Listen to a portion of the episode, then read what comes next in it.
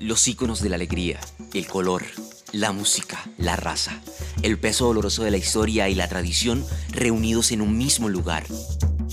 Aquí comienza Noviembre Caribe, tras los pasos de la heroica Cartagena. Únete a nuestro viaje a través del cabildo getsemanicense, las tradiciones populares y el rito de una fiesta fragmentada con este podcast de cuatro palabras. Otra forma de narrar las fiestas de la independencia.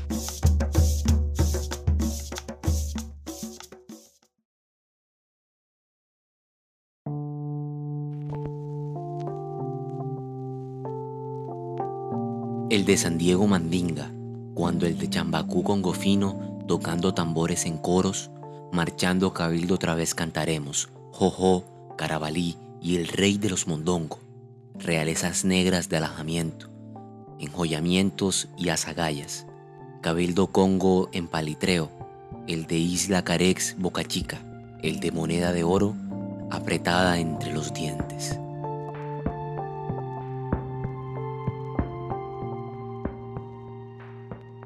Acaban de escuchar un fragmento del poema Cabildo Negro de la Cartagena Negra, del poeta getsemanicense Pedro Blas Julio.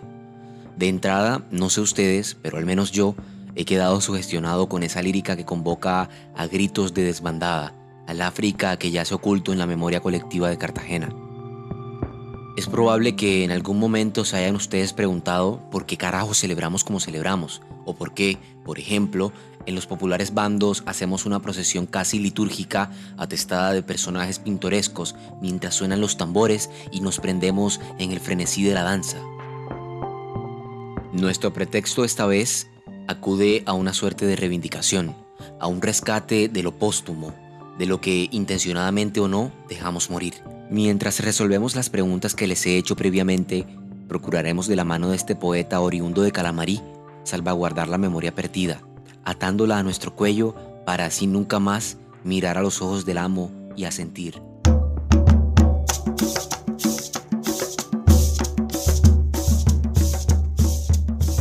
El origen de esto es a partir de una investigación por parte del el profesor de la Universidad de Cartagena, Edgar Gutiérrez, y los fundadores del organismo Fundación Jimaní Cultural. Considerábamos eh, la parte de la etnia africana que llega a Cartagena, considerábamos como que el aporte de la cultura africana estaba nula y decidimos acudir a auscultar en este episodio de los cabildos de negros del, siglo XVI, los cabildos de negros del siglo XVI y vamos encontrando los cabildos en el intramuro del barrio de San Diego y el cabildo de Isla Cares o Isla Boca Chica, que según tengo entendido vino de Haití.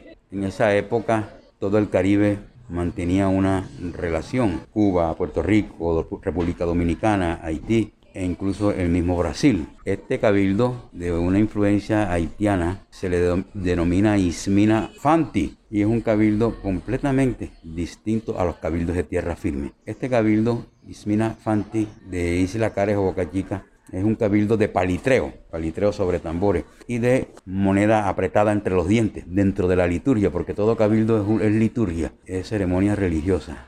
Las investigaciones, la memoria oral de los matriarcados y los patriarcados octogenarios de la isla Cares o isla Boca Chica nos dicen que muchas veces los muertos, los espíritus, tocan a medianoche campanas exigiendo cabildo y ellos tienen que salir a esa hora a la ceremonia litúrgica de cantos y bailes, el tamboreo con palitreo para compensar a los espíritus y evitar tener más adelante desastres en los cultivos, en la pesca, y en el comercio de ellos.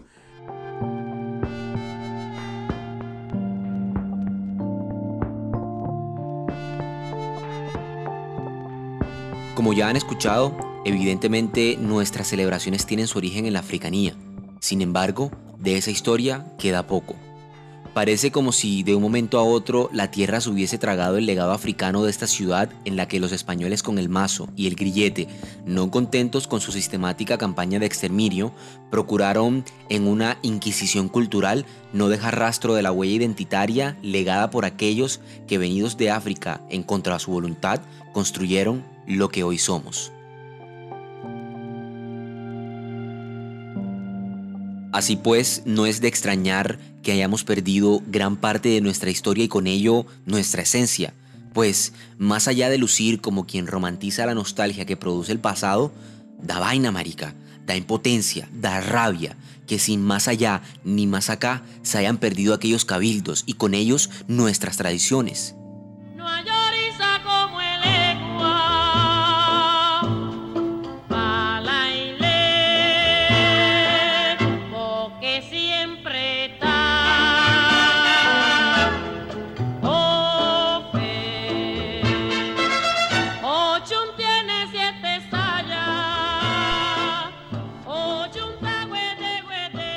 Todas las manifestaciones religiosas africanas son muerteras, es decir, del culto a sus ancestros, a sus antepasados. Y esta cultura de religiosidades africanas divididas en varias ramas, llámese la regla de Osha, llámese abacuá, llámese santería, que es la sincretización. Esta religiosidad africana en los cabildos de negros, en el intramuros de San Diego, tenía una riqueza de multiplicidad, porque estaban los cabildos lucumí, cabildos cheloes, los cabildos arará, cabildos congo. Y hay una ceiba en toda la esquina de la calle del Santísimo con la calle Nuestra Señora de África. En esa ceiba todos estos cabildos se agrupaban y le hacían ofrenda a la Santa Ceiba Madre Iroko, que es cuando empieza la ceremonia con los tambores, los cantos y los bailes, los sagrados orichas descienden por esa ceiba a atender a sus súbditos, a sus fieles.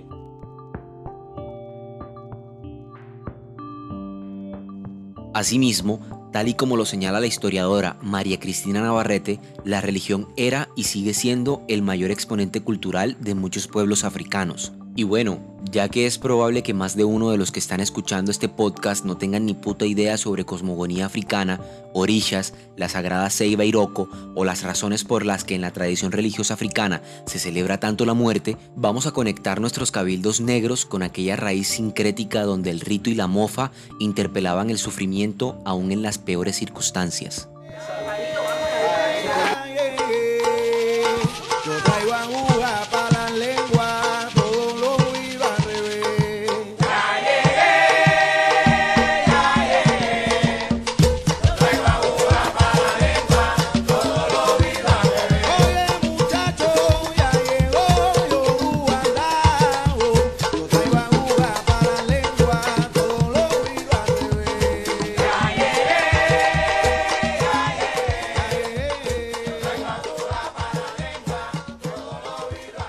Sagrado panteón africano.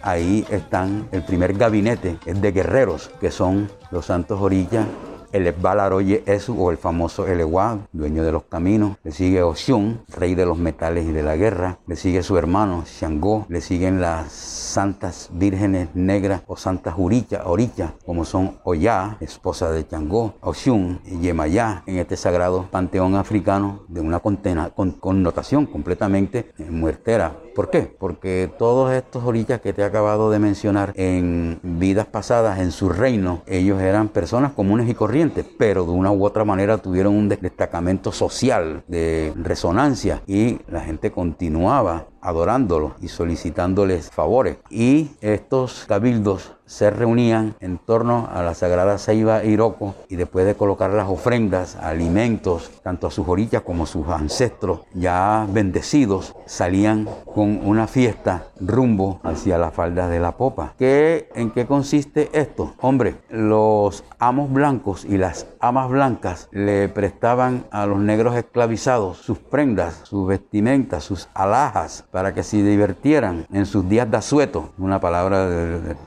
arcaicismo español. Estos negros con estas vestimentas montaban una parodia burlesca de las cortes europeas.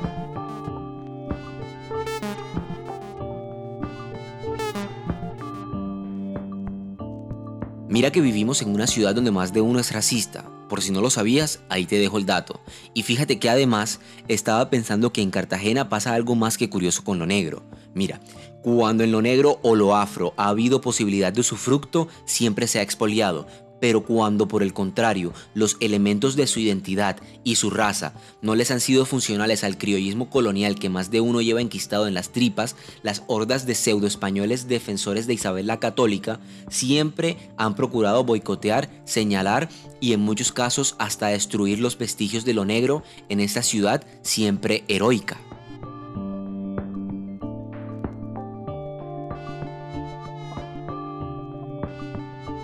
Este blancamiento de la supremacía blanca cartagenera con su laboratorio neonazi de la eugenesia, procurando de que los negros se esmeraran más que todo por mejorar, entre comillas, la raza. Era como un plan de, de, estas, de, estas élites cartageneras y el, blanqueamiento. ¿En qué consiste el blanqueamiento? De desaparecer todo vestigio de negro en Cartagena. Y empieza la prensa, el Fígaro de la época, a prohibir los cabildos por considerarlo algo salvaje, algo de seres inferiores, serán los titulares, y que por favor los fueran para allá, para el holgorio de los negreríos, allá atrás, más atrás de la boquilla, todo lo que fuera africanismo. Se suspendieron la cosa de, lo, de la fiesta de los tamboritos, que esto, los fandangos en, en, el Paseo de los Mártires, también lo suspendieron, le prohíben, un señor Obirne, le prohíben, le advierten a Jorge Artel que se deje de continuar con esos poemas de elogios a África. Estoy hablando ya de este blancamiento. La disculpa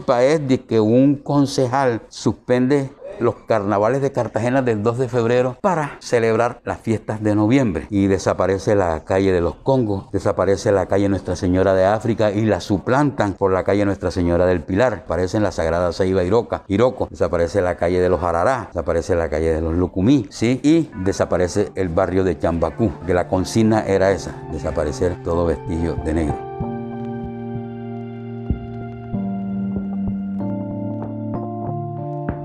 Ya en últimas, tras la purga violenta de la historia negra, tras dejarnos sin calles que recordar, tras desplazar y legitimar el abuso, aún quedan retumbando los sonidos de un cabildo ancestral y negro en un viento espiritual que me recorre polo a polo mientras escucho las palabras de Pedro Blas.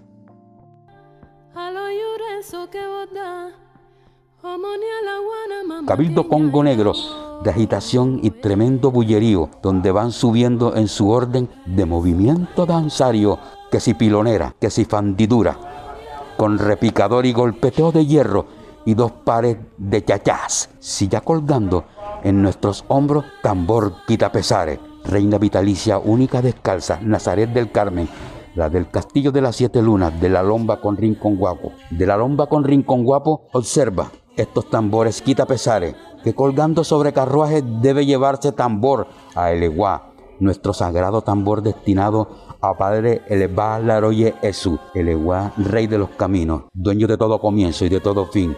Que ven mi santa patrona negra de los cementerios, ven y dame lo de tu amatista piedra por entre cementerios, sagrada reina negra de nuestro luctuoso rumbión, cuando aquí, ahora y siempre vengo con esta feligresía tuya en danza del carroñero buitre, con la farota, con los diablos espejos. Ya les he dicho que tengo de igual forma un carnaval.